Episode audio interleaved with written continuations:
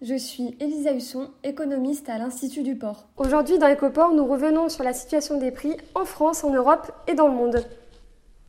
En Europe, la vague baissière des cours se poursuit au cours du mois de novembre, sous un effet saisonnier, d'offres en croissance et également combiné aux effets dépressifs qu'imposent les décisions chinoises sur le marché du grand export. Cette demande chinoise reste forte mais moins rémunératrice.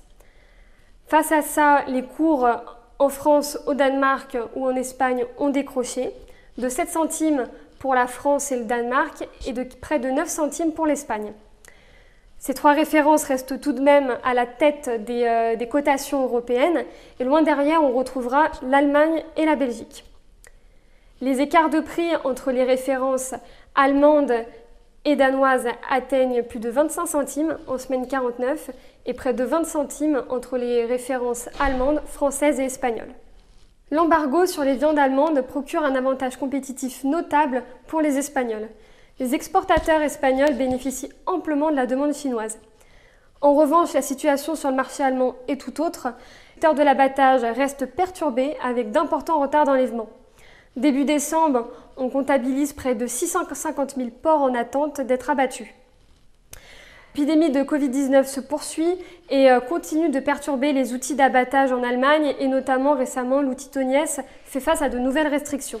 À l'approche des vacances de Noël, l'organisation de l'abattage des porcs en Allemagne est au cœur des préoccupations. Si on s'intéresse à la situation outre-Atlantique, le marché américain connaît aussi un recul des cours, notamment en lien avec la flambée des cas de Covid partout dans le pays. La propagation de l'épidémie entraîne de nouvelles restrictions, pouvant aller jusqu'à des interdictions de rassemblement en Californie par exemple. Et cette situation du Covid euh, se combine avec euh, une situation euh, géopolitique qui se tend entre la Chine et les États-Unis.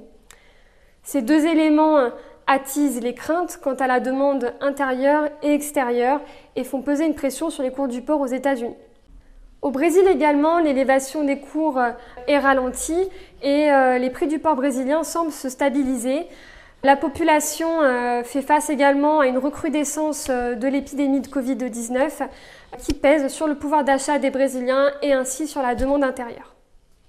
En Chine aussi, on a pu noter une baisse des cours du porc au cours du mois de, novembre par rapport à octobre, de l'ordre de 7%. Cette baisse est, le résultat de, décisions gouvernementales qui visent justement à maîtriser euh, l'élévation des cours sur le marché intérieur. Mais malgré cette politique, les cours sont euh, repartis à la hausse au cours du mois de décembre et, cela montre bien le déficit en viande encore présent sur le marché. Nous continuerons bien sûr de, suivre et d'analyser euh, toute la conjoncture sur le marché du porc. Merci pour votre écoute et à bientôt.